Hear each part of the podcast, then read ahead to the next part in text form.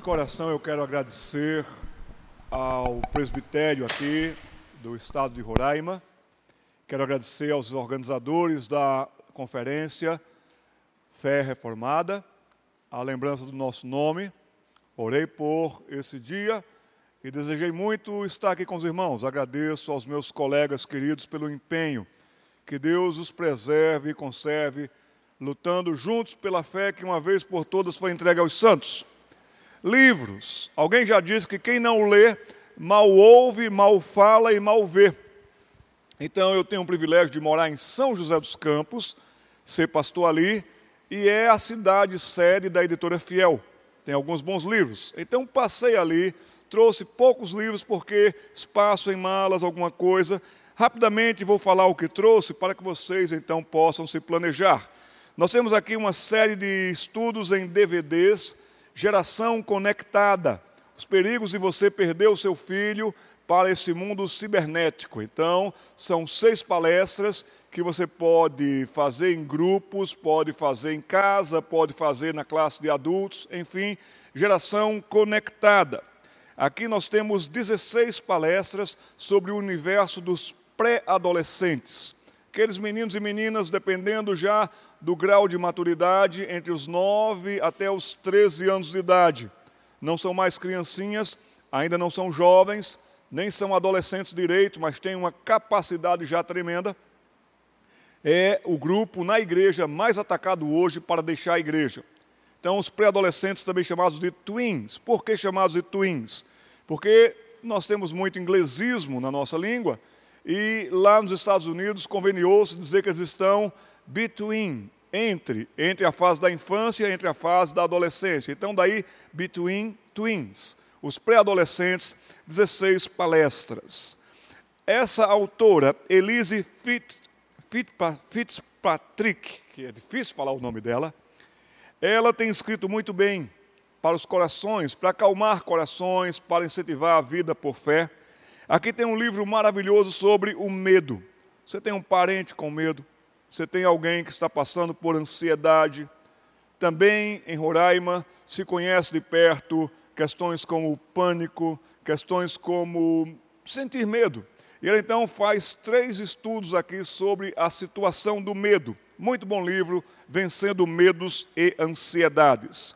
A mulher moderna, ela tem entrado num ritmo de vida puxado. E aqui está um livro de Gloria Furman, Sem Tempo para Deus. Intimidade com Cristo para mães atarefadas. Agora eu lhe digo, Comprei esse livro para minha esposa, mas eu sentei e li.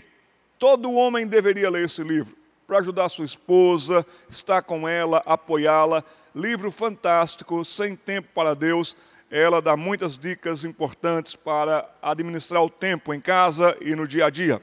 Também de Elise Fitzpatrick e Jessica Thompson, sogra e nora, escreveram este livro fantástico. Tem sido o livro tema da nossa classe de escola bíblica dominical chamada Pais com Classe. Nós temos uma classe para pais e agora estamos trabalhando 0 a 5 anos, depois 6 a 11 anos e assim por diante.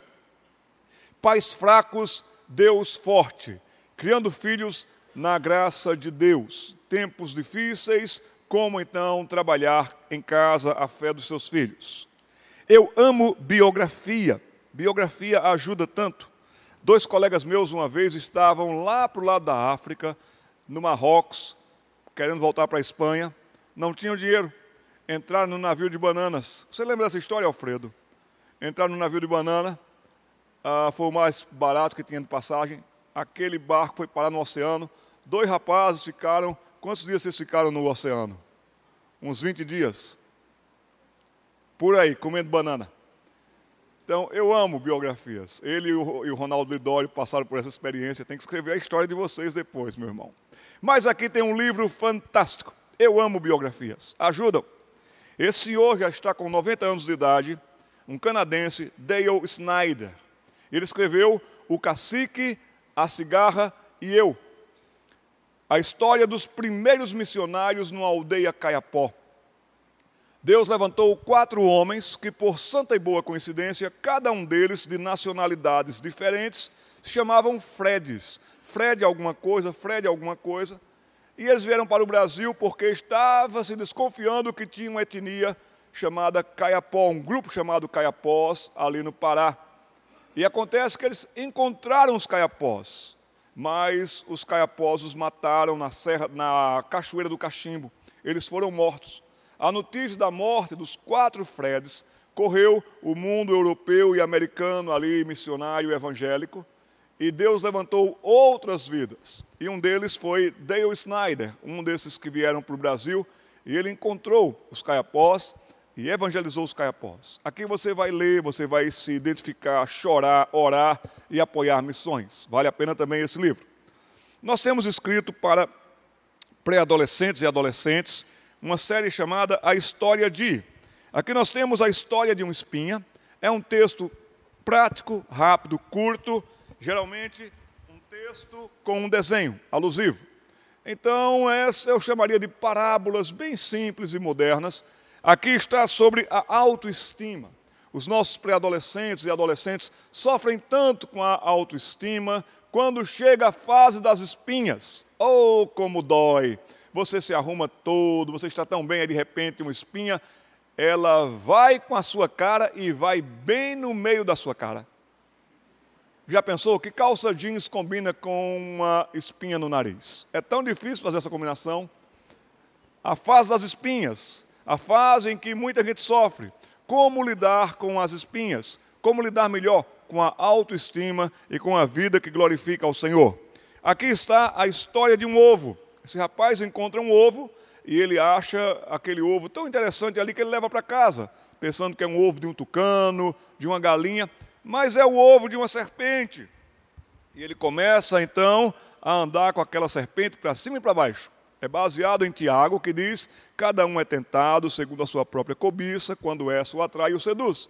E o pecado, uma vez consumado, gera morte. Ele vai criar uma cobrinha, criar, criar, até o dia em que a cobra vai acabar com ele. Sobre a vida cristã. E aqui sobre autoridade e obediência, a história de um cachorro. O cachorro que era criado em casa, mas se encantou com cachorro os cachorros da rua. Queria andar com os cachorros da rua, achando que ficar em casa era muito chato e tudo mais. Faísca vai ter sérios problemas com autoridade, até que ele vai aprender que limites e autoridade são as melhores coisas para a segurança e vida dele. São livros que nós trouxemos, alguns deles, vocês depois fiquem à vontade, ok? Vamos adiante com o nosso estudo.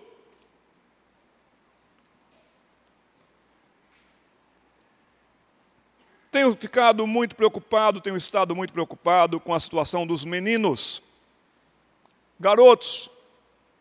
Tenho viajado esse Brasil inteiro pregando, falando para pais, mas a situação dos meninos tem sido muito difícil. Tem acontecido um fenômeno na Europa que já está acontecendo também no Brasil. Os meninos estão querendo virar meninas. Eles não estão querendo mais crescer como meninos. Chega sete, oito, nove anos de idade na Inglaterra e os meninos na sexta-feira se despedem da turma na escola, na segunda-feira eles voltam como meninas. Deixam aquela semana como Charles, voltam como Charlotte, por exemplo. Eles estão desejando ser meninas. Não estou falando nada aqui sobre homossexualidade, isso pode ser uma consequência até mais adiante. Estou falando sobre segurança, também sobre convicção masculina. Eu tenho visto que a feminilidade das meninas está em confusão. Muitas meninas não estão sabendo ser meninas, femininas. Muitos meninos estão desistindo da masculinidade. É o que nós queremos estudar com vocês nesta segunda parte nossa, porque os meninos estão querendo virar meninas. Vamos adiante, abrindo a palavra de Deus no livro de Provérbios. Nós vamos ler do verso 1 ao verso 10.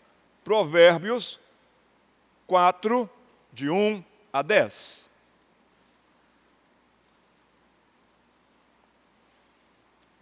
Eu não sei se o som está chegando bem para vocês aí atrás, está tudo bem?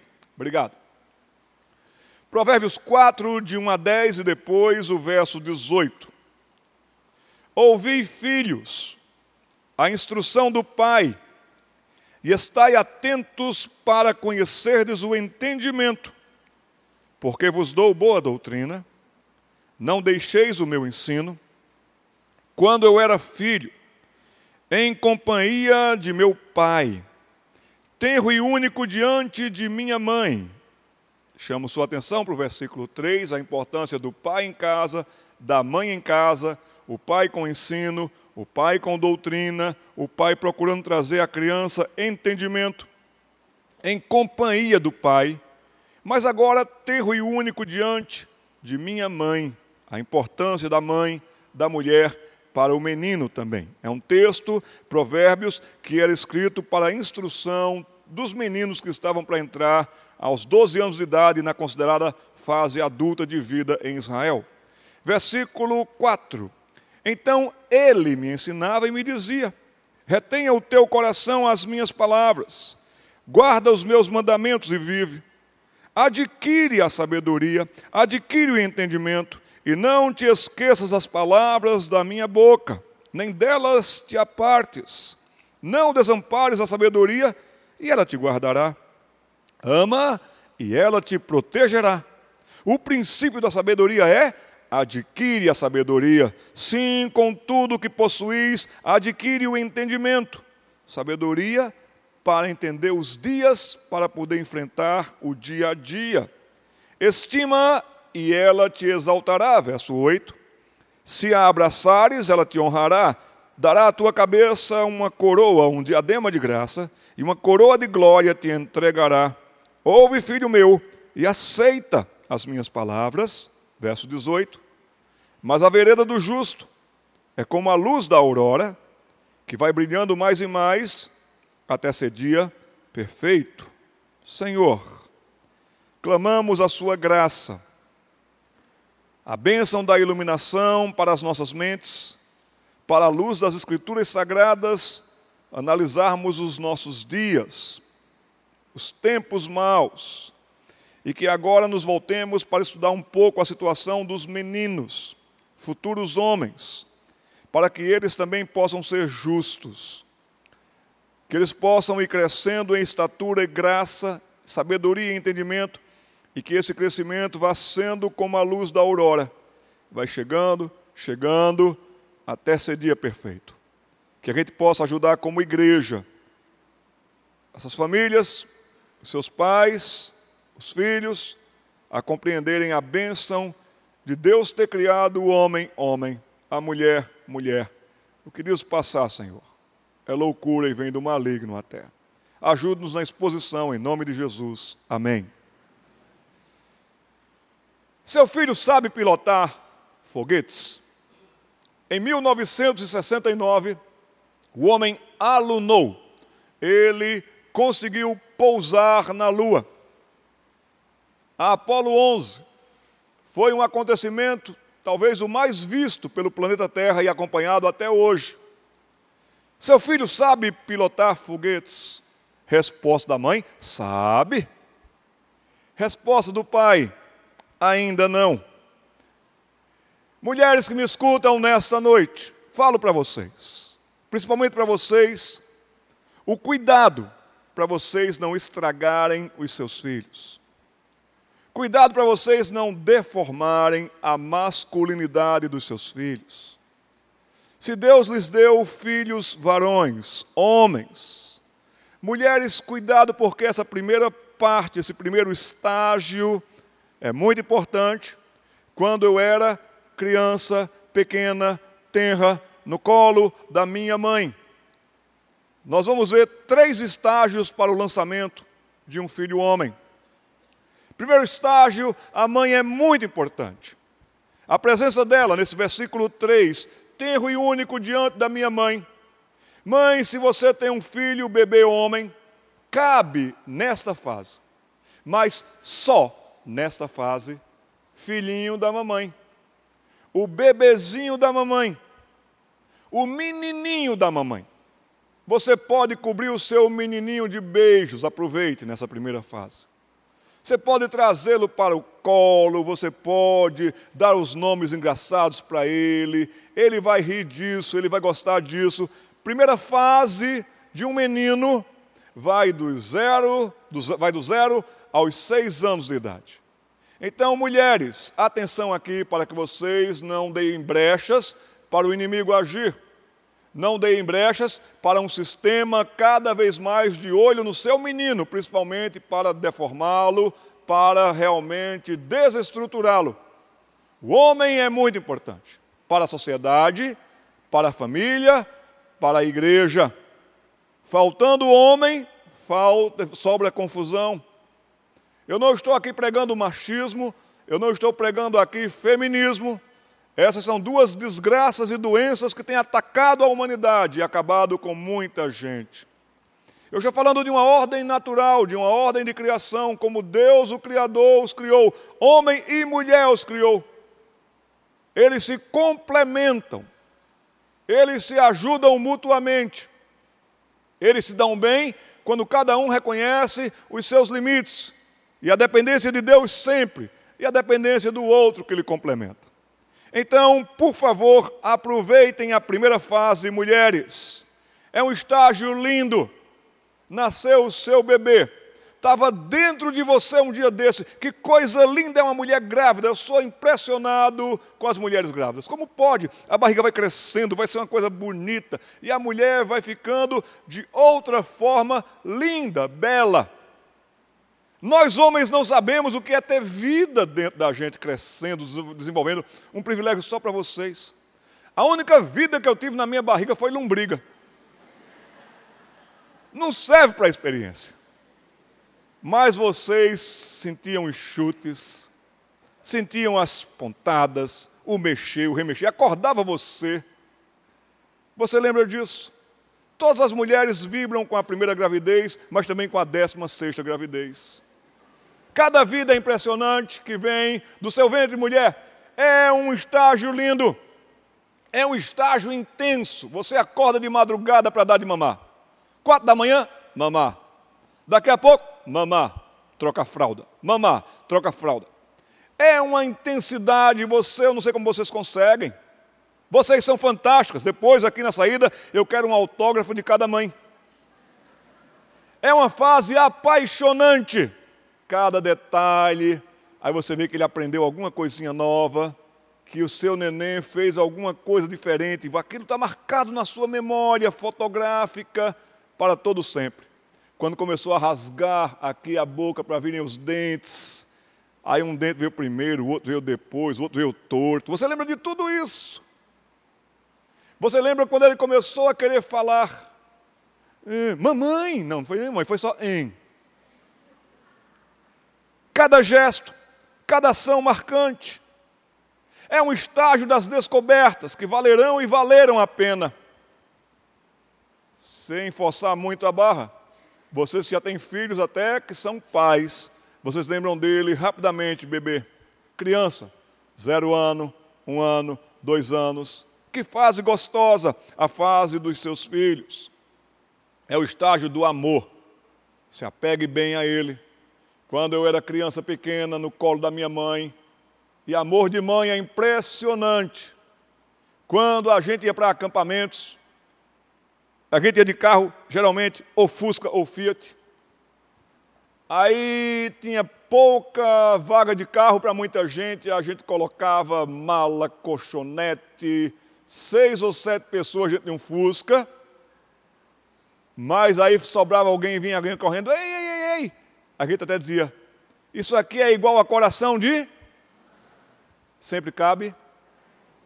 Esse é o momento. Coração de mãe, sempre cabe mais um. Esse momento tão impressionante é do amor, é do humor. Vocês riem muito. Vocês brincam. Eu não sei como é que a mulher consegue passar, lavar, cozinhar, arrumar a casa, brincar com as crianças. Nós homens não, não servimos para mãe. Mas vocês são ótimos. Porém, Três importantes poréns aqui para vocês, mulheres que me escutam nessa noite.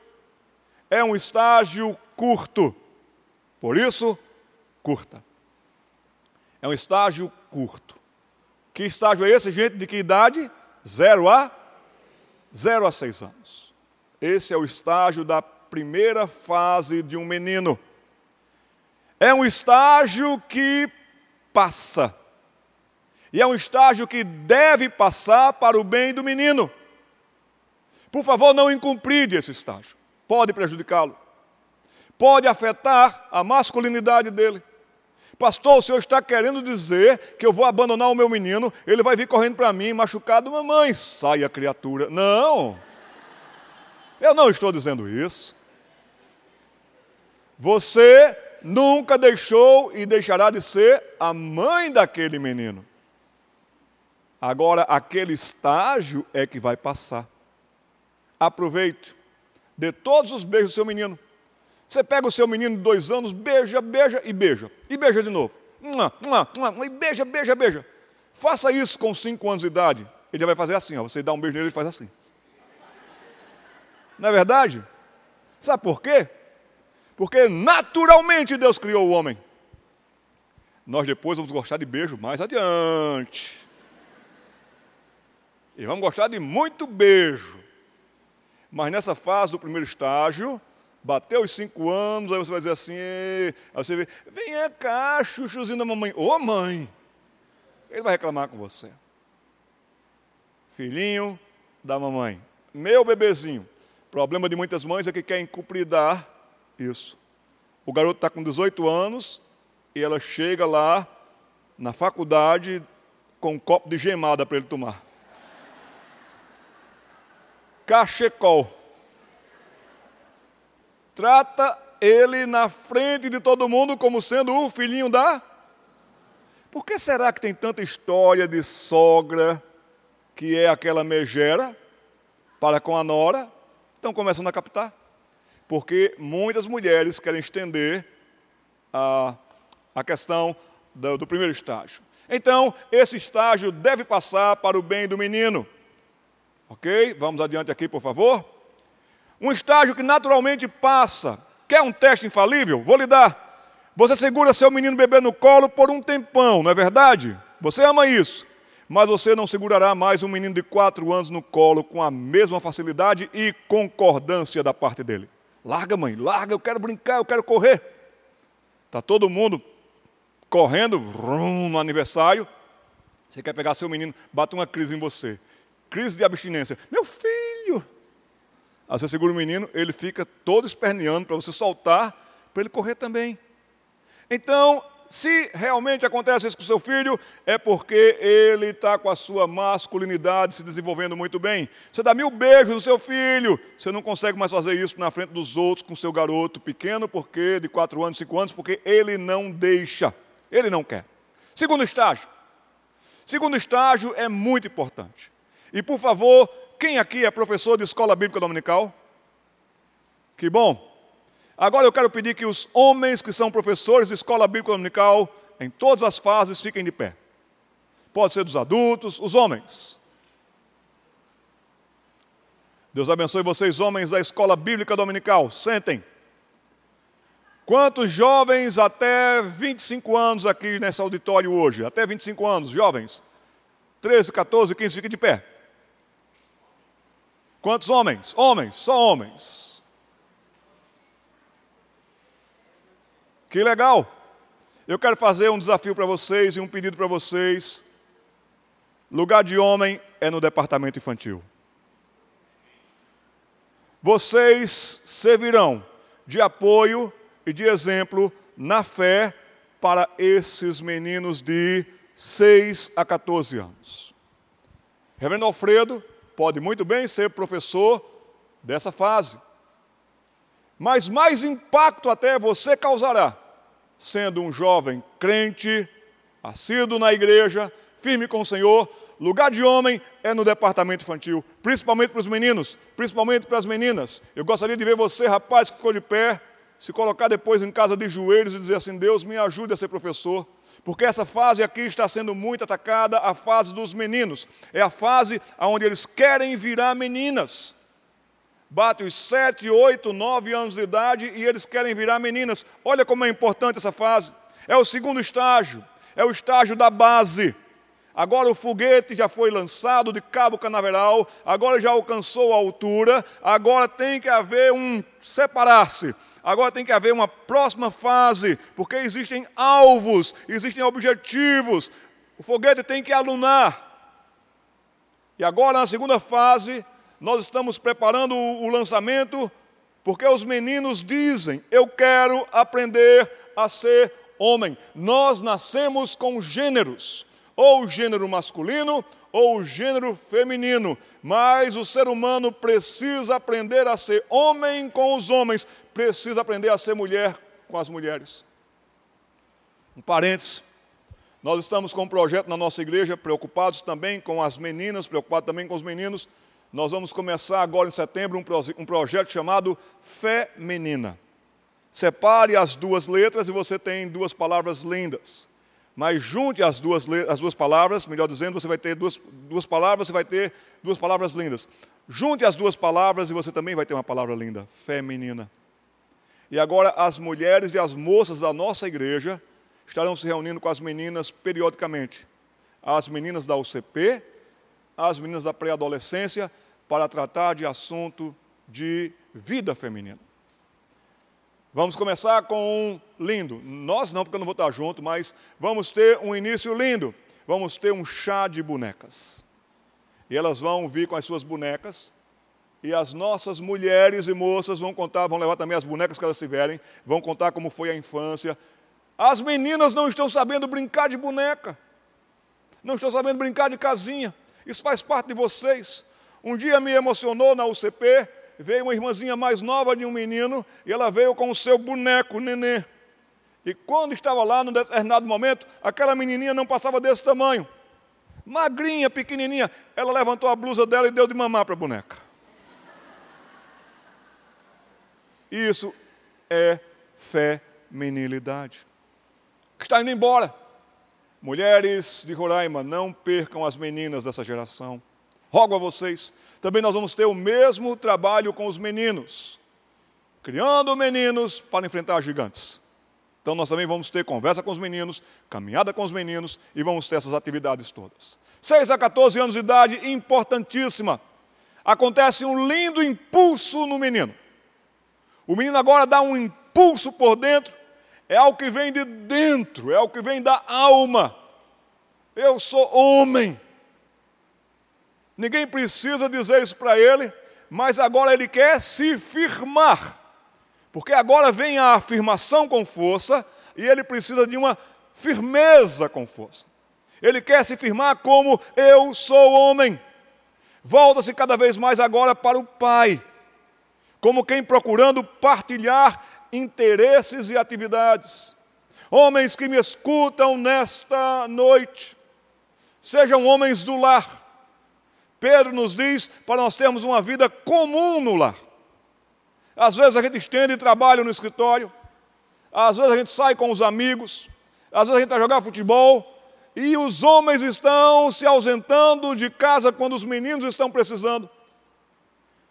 Infelizmente, tem uma cultura de homens que não está mais cuidando da reforma da casa, não está cuidando mais da construção da casa, delegou tudo isso para a mulher é mulher lidando com pedreiro. Está errado. É porque eu não tenho tempo, pastor. Pois arrume tempo. Quem tem que cuidar da reforma da sua casa, quem tem que cuidar do encanamento na sua casa, quem tem que cuidar de tudo isso, é você, homem, quem tem que tratar. Uma coisa, sua mulher lidar com o pedreiro, o pedreiro até vai olhar com desdém. Essa mulher não sabe nada. Mas quando trata homem com homem, o acerto é outro, é diferente. Arrume tempo para arrumar o pedreiro, conversar com ele e leve o seu filho junto. E diga para ele: olha, papai está trabalhando, mas você aqui também fica de olho aqui, vê como é que funciona aí, vê se está dando tudo certo. O menino ama esta delegação. Pais, lavem carro com seus filhos. Eles precisam desse contato. Vão pescar com os meninos. Homens, Vão à escola dos seus filhos, reunião de pais e mestres. É para você estar lá, se a sua esposa quiser, ela lhe acompanha. Não delegue. É importante para o menino nessa fase ele saber que o seu pai está perto. Ele saber que o seu pai está presente. Eu tenho duas meninas, depois virão os meninos. Mas eu tenho duas meninas. E nenhum homem que está aqui me ouvindo nessa noite está preparado para receber um bilhete da diretora da escola Compareça segunda-feira na minha sala para conversarmos sobre o seu monstro. Ela paga monstro, coloca o nome do seu filho. Você recebe aquele bilhete na sexta-feira, você fica assustado, o que é que ele fez, o que é que ele aprontou, o que foi. Você não dorme da sexta para o sábado, você não dorme do sábado para o domingo. Na segunda-feira, quando você vai na escola, você está arrasado. A trilha sonora de você entrando na sala do no colégio para ir para a sala da diretora.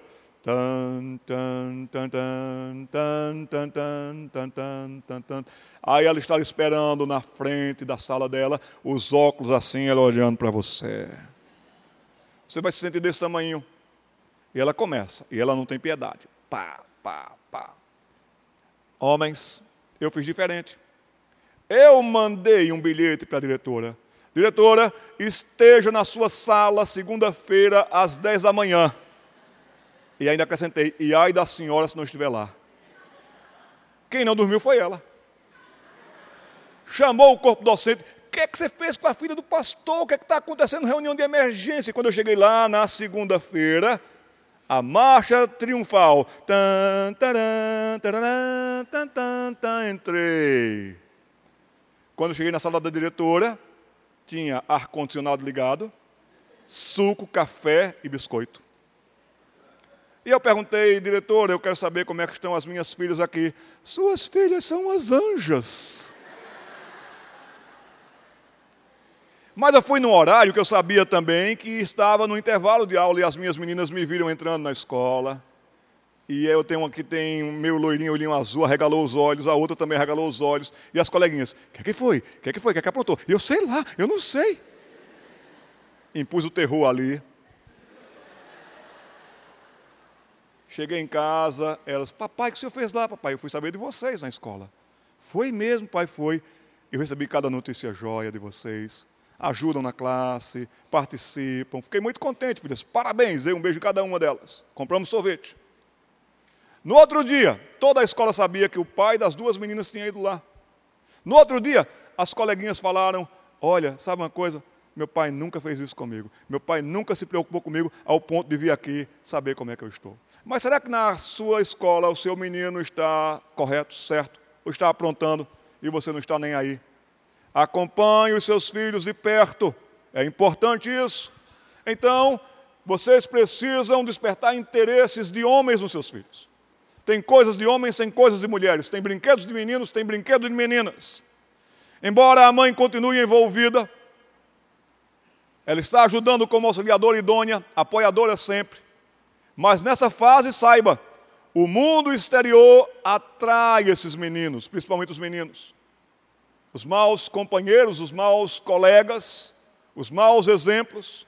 Não é sem motivo que Paulo, escrevendo aos Coríntios no capítulo 15, disse que as más conversações, essa fase é perigosíssima. É nessa fase que a igreja ajuda, com uma boa UCP.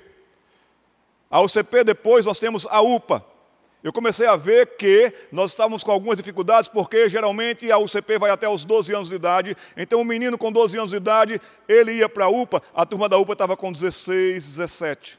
Havia um hiato aqui, e muitos deles existiam da UPA e ficavam em casa, ficavam por aí.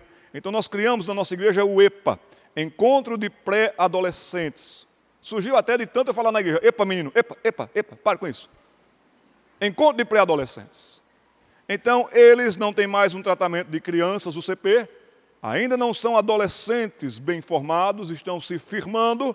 Criamos o EPA e temos cada encontro joia com eles. Eles estão trazendo os colegas na mesma idade que não são crentes. Apresentamos esse projeto para a Igreja Presbiteriana do Brasil, mas a Igreja Presbiteriana do Brasil, no último Supremo Conselho, achou que não era necessário. Eu acho necessário. É a fase da idade perigosíssima para os meninos aqui que estão sendo atacados de todos os aspectos na escola sobre evolucionismo, sobre materialismo, sobre consumismo. Tudo isso tem acontecido para com os nossos meninos. O objetivo desse estágio, segundo estágio, de que idade, gente? 6 a 6 a 14 anos. Ele tem dois objetivos. É um objetivo que tem dupla ação. Deseja-se nesse estágio criar competência. E aí vem a repetição. E aí vem o fazer, consertar, fazer de novo. Até que eles criem competência para esses assuntos. Essa competência lhes dará segurança, lhes dará tranquilidade masculina, também habilidades. Não estaria errado se você estivesse matriculando já o seu filho em algum curso profissionalizante ali com os 13, 14 anos, para que ele aprendesse serviços práticos e úteis. Está aí uma coisa que a igreja também poderia fazer. Nós temos irmãos tão bons, até com cursos, que nós poderíamos fazer três meses de cursos práticos sobre como consertar as coisas em casa. Para que os meninos criem e desenvolvam cada vez mais competência e habilidade. Estão desenvolvendo ao mesmo tempo afabilidade e humor. Os relacionamentos estão sendo conquistados. Por favor, cuidado os seus filhos nessa idade perigosíssima, esse estágio. Não criem malandros, mas criem bons meninos, bons homens. Homens ensinem seus filhos a serem educados, falar com os mais velhos, dar bom dia, boa tarde, boa noite.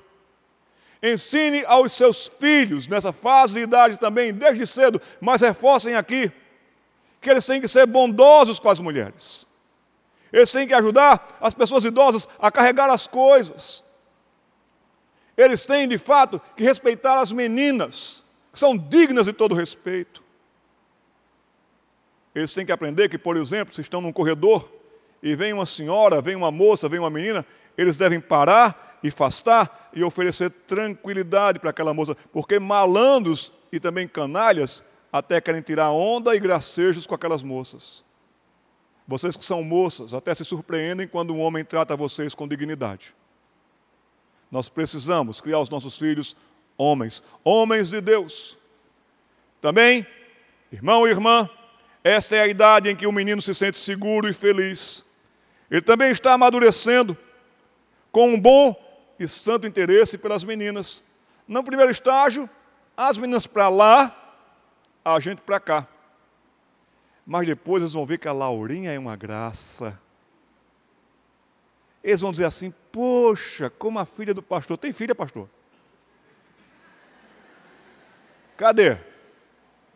A filha. É bonita a filha do pastor, viu, gente? Eu tenho duas também. E sou ciumento pra caramba. Você também, não é, Alfredo? Concordo, concordo. Mas eles vão se interessar pelas meninas. Essa fase aqui, eles se interessam pelas meninas. Agora, você criou menino mole, menino frouxo, eles vão olhar para as meninas de uma maneira assim, sabe como que elas são enjoadas. É nessa fase, meus queridos, que começa uma coisa tão boa dentro da gente, assim começa, vindo, fervendo, fervilhando. Testosterona. Agora, se aqui não está bem controlado, o corpo começa a ficar confuso, o corpo vai reagir de maneira confusa. Terceiro estágio, lançamento. Não tem mais volta. Só tem ida. Só tem alvo. Primeiro estágio, todo preparativo para o lançamento. Segundo estágio, decolou. Terceiro estágio, já está começando a pegar o rumo. Então, nesse terceiro estágio, Senhor, Senhora, é para nós homens dizermos para os nossos filhos: vá, meu filho, e saiba ir. Agora, esse terceiro estágio vai até que idade, gente? Até a idade adulta, até a idade da formação. Ele vai sempre buscar a mãe, conversar com a mãe, ter longos papos com a mãe, mas os papos de homem com o pai. Os papos de homem com os homens da igreja. Homens, estejam atentos aqui para alguns meninos que também estão nesse estágio, precisando de um apoio, precisando de uma orientação, Tenham olhos e ouvidos dentro do rebanho de Deus para apoiar as ovelhas mais jovens. Os rapazes estão nessa fase aqui sofrendo bastante. Eles precisam de bons professores, de bons monitores. Agora ele é um menino rapaz, mentores importantes. Eles, principalmente do sexo masculino, para que eles possam completar a jornada rumo à idade adulta. E agora, Nesse terceiro estágio, papai e mamãe até vão ficar um pouco mais de lado. Vai entrar a figura do professor, do orientador, daquele de um curso profissionalizante que vai ser o orientador daquele menino. Mas cuidado, cuidado pais e mães. E aqui também os pais. Cuidem para que vocês encontrem bons mentores para os seus filhos. Procurem saber quem são estes que estarão agora orientando os seus filhos. Senão, ele vai ter que contar com colegas despreparados para construir a sua individualidade. E colega tantas vezes instrui errado, mais desconstrói do que constrói, mais desencaminha do que encaminha. Enquanto um colega vai ser bom, ele vai lidar com 10, 12, 15 malucos. Já no ensino médio, há um grande problema no ensino médio, já com bebidas.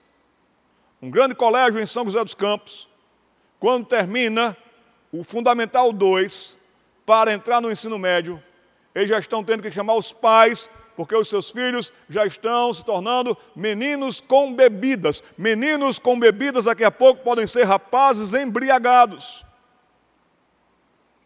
Então precisamos de bons mentores para os nossos filhos. Se você ensina na rede pública, meu irmão, eu sei que você sofre bastante, mas que Deus renove as suas forças para que você possa ser um bom homem para aqueles meninos ali, sendo um bom exemplo. Se você ensina em qualquer curso, homem, trate os meninos, os rapazes bem, procure-os animá-los, mesmo que eles não tenham em casa nenhum apoio, procure ser para eles um grande apoiador. João Calvino dizia que para menino que não tem pai, menina que não tem pai ou mãe, para quem não tem pais, a igreja é pai, a igreja é mãe. Nós temos que ser também gente que se doa e que se dá, além dos muros da igreja, nessa sociedade roraimense que precisa tanto. O objetivo agora é amadurecer e praticar habilidades, desenvolver e corresponder responsabilidades. Voltemos ao primeiro estágio. Seus filhos precisam arrumar a casa, ajudar a arrumar a casa que seja simplesmente, filho, você vai passar o aspirador aqui, tá bom? Vamos lá, essa parte aqui você faz, essa parte aqui eu faço. Seus filhos precisam arrumar o quarto, arrumar a cama onde dormiram, desde o primeiro estágio, e assim vai. Arrumar os brinquedos, eles precisam saber que tem horários. Vocês ficam na internet de tal horário a tal, a tal horário. Depois estudar. Vocês têm que controlar a vida dos seus filhos num bom e sábio controle, com autoridade. E quero dizer bem claro para vocês o que choca tanta gente: filho não tem querer, filho tem obedecer. Mas pai tem que ter sabedoria para saber comandar. E homem, o comando está com você. A liderança é sua. Deus lhe fez homem para liderar. Não delegue, não terceirize. Você estará prejudicando o próximo homem que está perto de você, que é o seu filho. Notem bem, esses estágios que falei para vocês, 0 a 6, 6 a 14, 14 até a vida adulta, não significa uma mudança brusca de figura de mãe para o pai. A mãe nunca mais tem contato. Não, não disse isso. A melhor situação é aquela que o pai e a mãe se envolvem durante toda a infância e adolescência do filho, e cada um, cada parte cumprindo muito bem a sua parte. O pai está ali junto, a mãe está ali também dando todo o carinho, toda a atenção. Esse complemento de pai e mãe vai ajudar o seu filho os estágios indicam tão somente isso: mudanças na ênfase. Nós estamos entregando homens para essa nação. Nós estamos entregando, entregando gente que vai pensar os futuros de Roraima. Nós precisamos de homens crentes, de homens sábios, de homens seguros. Uma vez, o presidente Roosevelt dos Estados Unidos, antes de ser presidente, presbiteriano, firme com Deus. Ele dava aula para meninos e meninas, ele era professor da classe de crianças. E um dia chegou um garoto na escola bíblica dominical com o olho roxo, de um soco. E o presidente Roosevelt perguntou: O que foi isso, meu filho?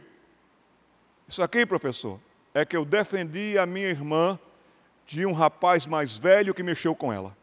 Ele nem tinha idade para enfrentar o rapaz mas ele foi para cima para defender a sua irmã. E o que aconteceu? O presidente tirou um dólar e deu para ele. Muito bem, meu filho. Foi chamado ao conselho, presidente. Esse pastor que chamou para o conselho, nem sei quem é, mas ele foi presidente dos Estados Unidos da América. Precisamos apoiar os nossos filhos, meninos. A edição de 29 de julho de 2015 da revista Veja São Paulo trouxe essa reportagem totalmente tendenciosa Está aqui. Era uma vez uma menina que nasceu menino. a história das crianças e adolescentes com tratamento para mudança de gênero no famoso Hospital das Clínicas de São Paulo. Uma matéria tendenciosa esta. Aqui está um garoto de oito anos de idade. A legenda da foto diz: sonho. Joseph deseja estar habilitado para retornar à escola, à escola como Ellie Joe em setembro. Um menino de 8 para 9 anos de idade, que quer ser menina, quer ser tratado agora como menina, pediu uma peruca para o pai, o pai foi lá e comprou. E ele está com todo um acompanhamento para voltar para a escola como Ellie Joe, esse que um dia se chamou Joseph. Fato é que, meus irmãos, que nós vivemos os últimos dias do cristianismo. Não estou aqui apregoando nem dizendo que Cristo vai voltar a tal dia e tal hora. Eu sei que ele vai voltar um dia e uma hora ele vai voltar. Mas quero dizer que nós, no tocante à fé cristã, à influência do cristianismo, nós já estamos vendo que a nossa influência está bem diminuída nesse planeta. Um dos sinais da volta de Cristo. O outro fato é que nós devemos levar em consideração que a era cristã está terminando. Os sinais da sua volta mais se mostram cada vez vencendo vem Jesus, mas passaremos por tribulações e grandes tribulações até nesse tempo antes da volta de Cristo. Mas um dia acontecerá que os céus de boa vista se rasgarão e todos haverão de ver o Filho do homem vindo com poder e glória. Jesus Cristo vai voltar. Mas enquanto ele não volta, prepare-se, porque nós enfrentaremos muitas dificuldades muitos sofrimentos. Professores poderão ser despedidos. Você poderá ser despedido do seu emprego por causa da sua fé em Jesus. Se a perseguição para o Ocidente não for tão física como acontece já com os nossos irmãos no lado oriental do planeta. É uma perseguição terrível e intelectual, massacrante. Um médico cristão de plantão na Inglaterra, há uns cinco anos atrás, de plantão no dia de Natal. Ele usou a rede de computadores e só disse isso: desejo aos meus colegas que trabalham um Feliz Natal. Ele foi despedido, porque disseram que ele estava pregoando religião, quando devia estar trabalhando. Esses são os dias que nós estamos já vivendo e convivendo. A era cristã está terminando. E há muito uma sociedade pós-moderna tornou-se secularizada e não há espaço para a fé. Vivemos hoje em uma era pós-cristã, pós-moderna e anticristã. E pós-cristã em países que já foram cristãos, como na Europa e também na América do Norte. Mas saibam que sexualidade não tem a ver com escolha, nem tem a ver com opção. Nascemos com gêneros, masculino, feminino. Esta marca a nossa sexualidade. Se o meu órgão é de menino, é de homem, então essa é a minha identidade, eu sou homem. Se o seu órgão é feminino, você é mulher. Sexualidade não tem a ver com homossexualidade jamais. Homossexualidade pode ser a maneira e forma como uma pessoa deseja expressar a sua sexualidade, assim como o celibatarismo também é uma maneira como as pessoas expressam a sua sexualidade. Há até um movimento forte na, França, que é o movimento dos assexuados, que eles querem se organizar também eles não querem ter nenhuma expressão de sexualidade. Também é uma maneira de você então se identificar e de você vivenciar a sua sexualidade, mas ninguém nasce homossexual. Gênero tem a ver com a sua sexualidade, tem a ver com a sua identidade. Desci do avião no Rio de Janeiro, andando assim com muita dificuldade, porque a minha bexiga estava cheia. Estava tentando respirar pouco. Você já passou por isso também. Torcendo para encontrar um toalete. Primeiro que eu encontro, chega a ver aquele alívio. Oh! Mas a plaquinha, feminino.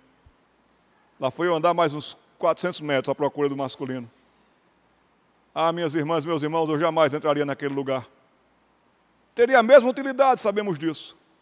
Mas uma plaquinha na porta diz: Isso não tem nada a ver com você, saia daqui. É ou não é? Que mulher entraria no banheiro masculino? Shopping center. Essas questões todas têm a ver com a nossa identidade e a maioria esmagadora dos humanos em todas as épocas e partes desse planeta, essa maioria nunca entrou em crise de identidade de gênero. Então, certos fatores não podem ser marcas distintas, mas casos observáveis, alguns deles. Já ouviram falar dos fafafines? Alguém aqui já ouviu falar dos fafafines? Os fafafines, agora você vai se situar no Oceano Pacífico nas ilhas Polinésias e também nas ilhas, na ilha Samoa. Estou falando de micropontos no mundo de água, aonde a tecnologia chegou não faz muito tempo. Eu não sei que horas até que horas nós temos aqui, pastor Marcos. Já estamos para encerrar. Eu tenho mais que falar para vocês e tenho que encerrar. Eu queria saber da Assembleia, você Batista agora, a Assembleia vota. Podemos continuar mais um pouco, meus irmãos? Pela importância do assunto, podemos fazer? Até às 11 horas. Se eu passar um pouquinho, pastor, o senhor pode sair às 11, eu deixo. Me perdoe, pastor, é por causa da necessidade, da urgência desse fato. Os irmãos concordam comigo que eu possa continuar um pouquinho? Eu peço perdão à direção, eu sei disso, também faço congressos encontros, eu sei que é difícil, mas é muito importante o que nós estamos tratando aqui. Os fafafines, eles foram meninos criados para ajudar em casa como meninas. Eles foram treinados para serem meninas porque estava acontecendo há um século e tanto atrás um fenômeno de que estava nascendo muito menino, muito menino. As famílias tinham seis, sete, oito filhos, também era assim comum no Brasil, dez filhos, doze filhos, mas às vezes nasciam em sequência menino, menino, menino, nasceu, menino, me... então os cinco, seis meninos. E aquela mulher do lar estava muito atarefada, então começou-se, conveniou-se criar o segundo filho homem como menina, para ajudar como mulher em casa. Não tem nada a ver com homossexualidade isso. Mas esses meninos que passaram a vida inteira como fafafines, como meninas, eles mesmos disseram: Não, eu sou homem. Os fafafines, desde criança, desde bebês, foram treinados por mulheres, como por exemplo a avó, para serem meninas ajudarem em casa. Aqui está também um ex-fafafine. Ele é este menino que está aqui. Ah, eu sei, podemos apagar um pouco essas, essas lâmpadas aqui? Pode ser, meus irmãos, para ver se melhora a iluminação? Esse aqui foi criado, ele é este menino aqui. Vejam que ele é um menino normal, como os demais meninos, mas ele foi criado como Fafafine. E ele não aguentou aquilo, e ele disse: Não, eu sou homem. E assim ele passou até mesmo a ser um dos ex-jogadores de. Pode passar o próximo slide, por favor? Passou a ser até um jogador de rugby aquele jogo de entraves bem fortes. Eu quero deixar algumas coisas bem claras aqui. Próximo slide, pode passar, meu irmão. Não existe, mas dependendo da mídia, da cultura, da dominação, das mudanças, não existe, mas bem pode passar a existir. O quê? Não existe esse negócio de menino querer virar menina, porque ele se sente menina. E nem menina querer virar menino, porque se sente menino. Não existe isso. Você levaria a sério se o seu filho pequeno, de 6, 7 anos de idade, chegasse para você e dissesse assim: Pai, eu estou me sentindo hoje motorista. Você levaria isso a sério? Entregaria a chave do carro a ele, tá bom, meu filho, pode pegar aqui por toda Boa Vista, pode dirigir porque você está se sentindo motorista. Você levaria isso a sério? Você levaria a sério se seu filho dissesse assim, pai, me dê o seu salário que eu estou me sentindo administrador? Meu sentimento, olha, está tão forte, administre, administre, administre. Você levaria isso a sério? Você levaria a sério se seu filho se sentisse suficientemente satisfeito com o estudo que tem? Pai, eu me sinto formado. Eu não preciso mais ir para a escola. Você aceitaria isso? E mais, você aceitaria se ele estivesse na janela do apartamento, sétimo andar, se sentindo Superman? Vá, meu filho, está se sentindo? Vá em frente. Será que você aceitaria esse sentir-se? Agora, se ele com 6, 7 anos está dizendo que se sente menina, vai ter todo um apoio, todo um incentivo. Segundo lugar, existem questões do presente século e seus modismos todos. E muito do que nós vemos aí de meninos querendo virar meninas é modismo. Não podemos jamais chamar de científico o sentir-se. Isso porque sentir é um fato muito relativo. Hoje eu posso me sentir bem, amanhã nem tanto. Hoje eu posso me sentir péssimo, amanhã nem tanto. Hoje eu posso sentir que eu ganhei do, do Flamengo, amanhã eu posso me sentir na segunda divisão. Então, sentir, meus irmãos, é algo muito relativo nós não podemos nos basear nessas questões por mais estudos técnicos e avanços de muitas mentes. O único fato científico, o único fato científico no corpo que afeta a mente e na mente que reflete o corpo, nesses casos, são os casos raríssimos de hermafroditismo. Mas, por favor, não é menino querendo virar menina, nem menina querendo virar menino, é querendo encontrar a sua identidade. É quando o órgão sexual daquela pessoa está tão confuso. E uma vez eu lidei com um caso de uma pessoa que estava com seus órgãos sexuais, seu órgão sexual tão confuso, que foi um estudo muito sério e demorado na Alemanha. Até que depois de muito tempo, ela é menina. Isso tudo é sério e nós devemos levar a sério. Aqui, o hermafroditismo, nós estamos lidando e falando certamente de fatos clínicos e científicos pesquisas e estudos sérios e de longas datas. Em quinto lugar, o que nós já estamos vendo é a falência do casamento. A verdade é essa. Falência dos casamentos. E se casamento ataca uma criança e afeta uma criança, independente do gênero, mas casamento também dá um estrago no menino. Menino pequeno, precisando dos dois, precisando do pai, o pai vai embora.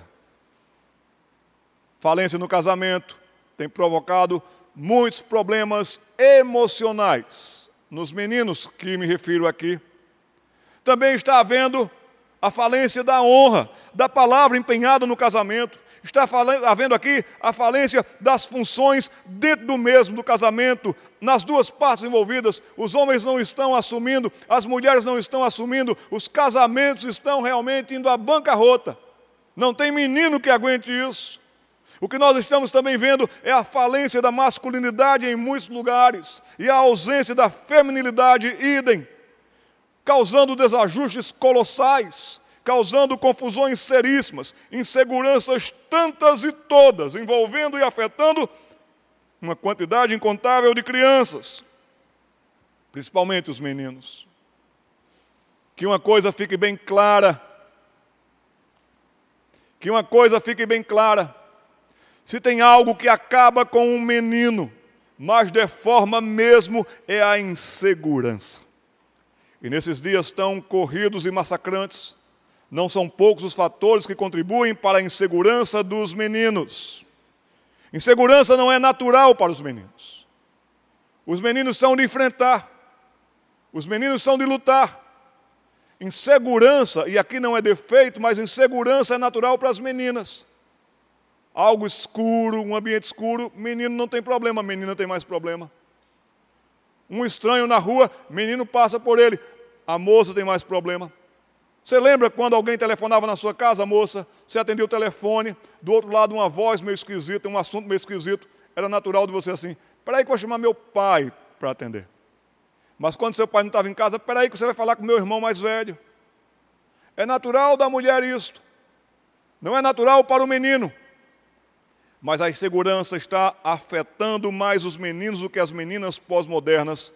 Não só afetando, mas desmontando. A insegurança está prejudicando toda uma geração de pessoas que não conseguem mais conviver bem como família. Homens não estão sabendo casar, homens não estão sabendo se manter no casamento. Nós já lidamos com a geração de segundo, terceiro ou quarto casamento. Alguma coisa está muito errada na base essa insegurança terrível.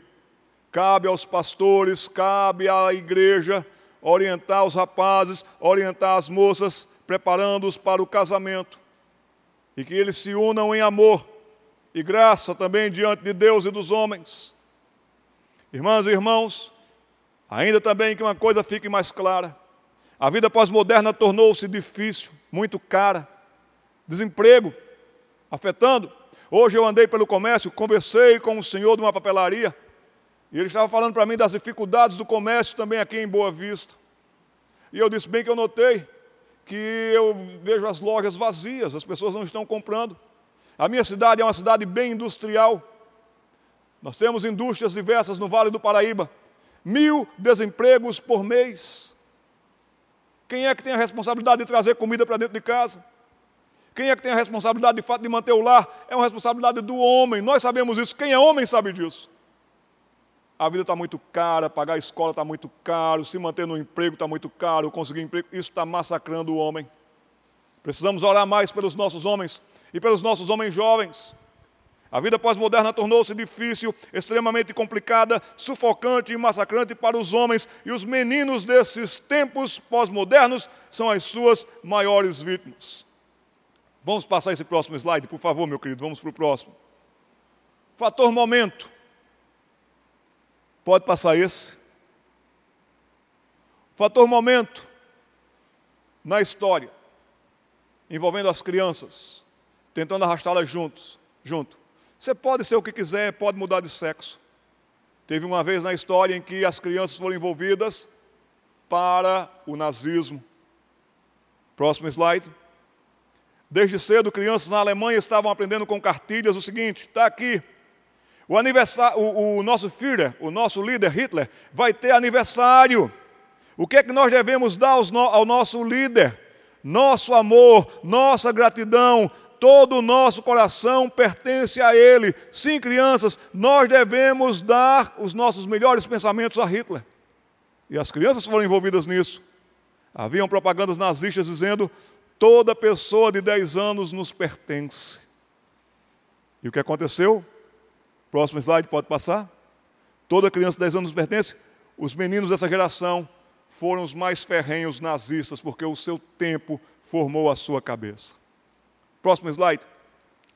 Um fato é que nós temos um fenômeno das crianças emocionalmente sensíveis. O que, é que eu quero dizer com isso? Cai, rala um pouquinho o joelho, faz um escarcel, um choro daqueles que parece que está uma reunião de ambulâncias numa pessoa só. Meninos sensíveis, gritos e colapsos por pouco. Escovar os dentes é um problema. Então nós temos pessoas sensíveis. Mas isso também saiba que existe a estultícia juvenil. A estultícia infantil. Provérbios 22, 15 nos diz que a estultícia está ligada ao coração da criança. A tolice, na verdade, está ligada ao coração da criança. A palavra criança em hebraico ali é naar, Criança pequena sabe ser realmente fantasiosa, sabe realmente deturpar as coisas. Estou me sentindo menina, eu quero ser menina. Isso também mostra que a estultícia, a malandragem, a maldade está no coração, ligado ao coração das crianças, dos meninos também. Nós já vamos encerrar em dez minutinhos, meus irmãos, eu prometo a vocês. A pós-modernidade, próximo slide, está massacrando os meninos. Eles querem ser heróis, eles querem defender, eles querem lutar contra os vilões, eles querem agir just, com a justiça, mas a pós-modernidade, como que está empurrando os meninos para uma crise crise de identidade, crise de masculinidade. Algumas causas para a falência da masculinidade algumas causas para o fracasso de muitos meninos para a vida, por toda a vida. Meninos que serão homens imprestáveis no sentido de resolver, de decidir, de lutar, de batalhar. Eu não quero isso para os meninos de Roraima. Mas uma causa é esta: meninos estão ficando muito sozinhos. E meninos estão ficando muito sozinhos com as mulheres. Eles não estão ficando muito sozinhos com os homens. Agora vejam nessa vida pós-moderna que a menina não está tendo tanto problema, porque ela chega na escola, está cercada de mulheres. Mas o menino chega na escola e está cercado de mulheres. Eles estão sendo deixados muito sozinhos com as mulheres. Desde pequeno, os meninos estão sendo mandados e comandados por mulheres. Quando casar, quem vai mandar nele? Infelizmente, meus irmãos, Eles estão muito tempo sozinhos com as mulheres mais velhas, com as mulheres mais maduras, a avó que cuida, a vizinha que cuida, que olha para eles e por eles, ou mulheres mais jovens, estagiárias em algum local, ou meninas na idade deles. Até a motorista da van é mulher, meus irmãos. Estão aprendendo a dirigir com mulher. Os meninos estão sendo deixados muito sozinhos com as mulheres, muito sozinhos com as mães, principalmente filhos de pais separados, ficam com as mães, ou então ficam com a nova mulher do pai. Muito tempo os meninos estão deixados sozinhos, sozinhos até mesmo com o videogame. Vá lá, menino, se entretenha. Próximo slide, por favor. Meninos estão ficando muito isolados também. Os homens mais velhos que ele estão isolando. Então o menino ele precisa admirar o homem mais velho porque ele aprende, aquele ali sabe fazer, eu quero ser igual. Aquele ali é bom em tal esporte, eu quero ser igual. Eles estão sendo deixados de lado, isolados. Homens pós-modernos estão sem paciência. Querem ganhar tudo, estão perdendo seus filhos. Homens pós-modernos, eles estão sem habilidade nenhuma, já falamos sobre isso. Não sabem consertar, não sabem fazer, não sabem pescar, não sabem nem brigar. Precisamos ensinar os nossos meninos a se defenderem. Meu filho, se aquele maiorzinho quiser vir com você, contra você, se aquele menino chato na sua escola, você não vai arrumar confusão, mas se um dia ele partir para bater em você, faça o seguinte: defenda com essa e encha com essa. Nós não estamos ensinando os nossos filhos a se defenderem nesse sentido. Homens que há muito abdicaram um comando, a filosofia do homem pós-moderno é: a mulher comanda e eu pago. Homens que não sabem decidir, precisam perguntar a outros ou perguntar ao Google.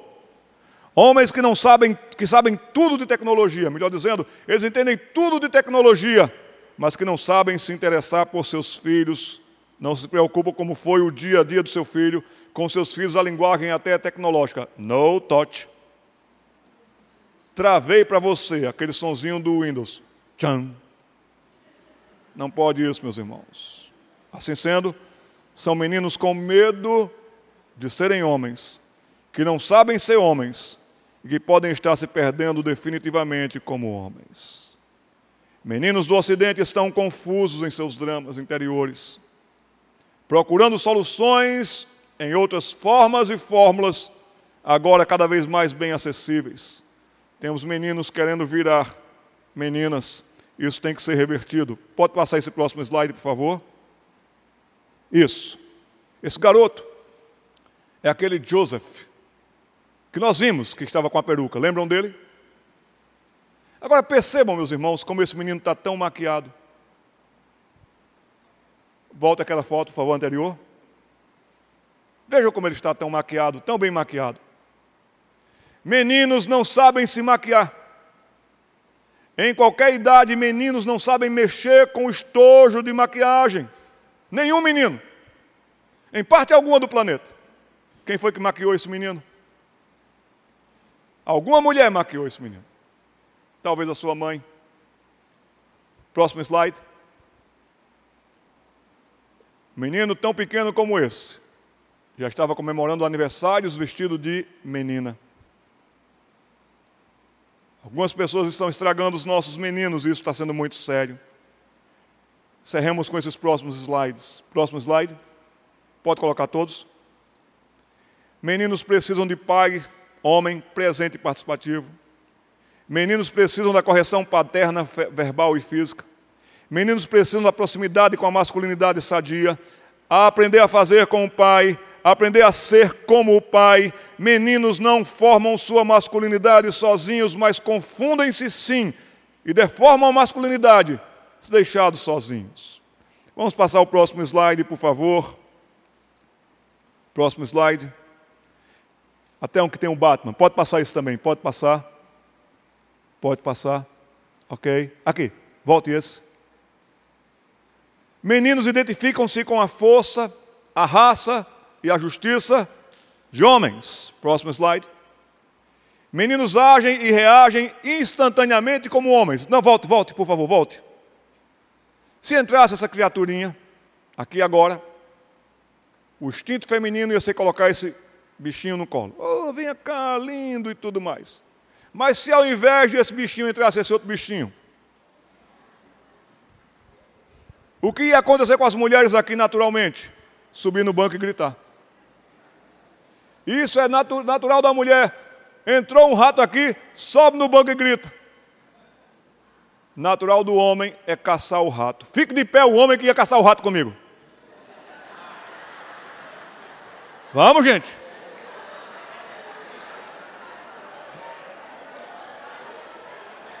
Fique de pé. Continue de pé, meu irmão. Continue de pé. O homem que ia caçar o rato comigo. Isso. Isso é ser homem. Eu não quero dizer aqui não, mas eu vi que alguns homens aqui só se levantaram porque a mulher mandou. Levanta. Sentem. Agora nós estamos caminhando para uma situação em que se entrasse um rato por aqui, as mulheres naturalmente iam subir no banco e gritar. Metade dos homens ia subir no banco e gritar também. E a outra metade não ia saber o que fazer. Isso só reflete uma coisa: os dias são maus. Mas no que depender de você, meu irmão, de você, minha irmã, vamos apoiar os nossos meninos. Os nossos meninos precisam aprender a ser homem. A vida não é fácil, mas que eles sejam homens de Deus, pais que deem exemplo e homens de fé. Em nome do Senhor Jesus. Amém. Muito obrigado pelo tempo e atenção de vocês.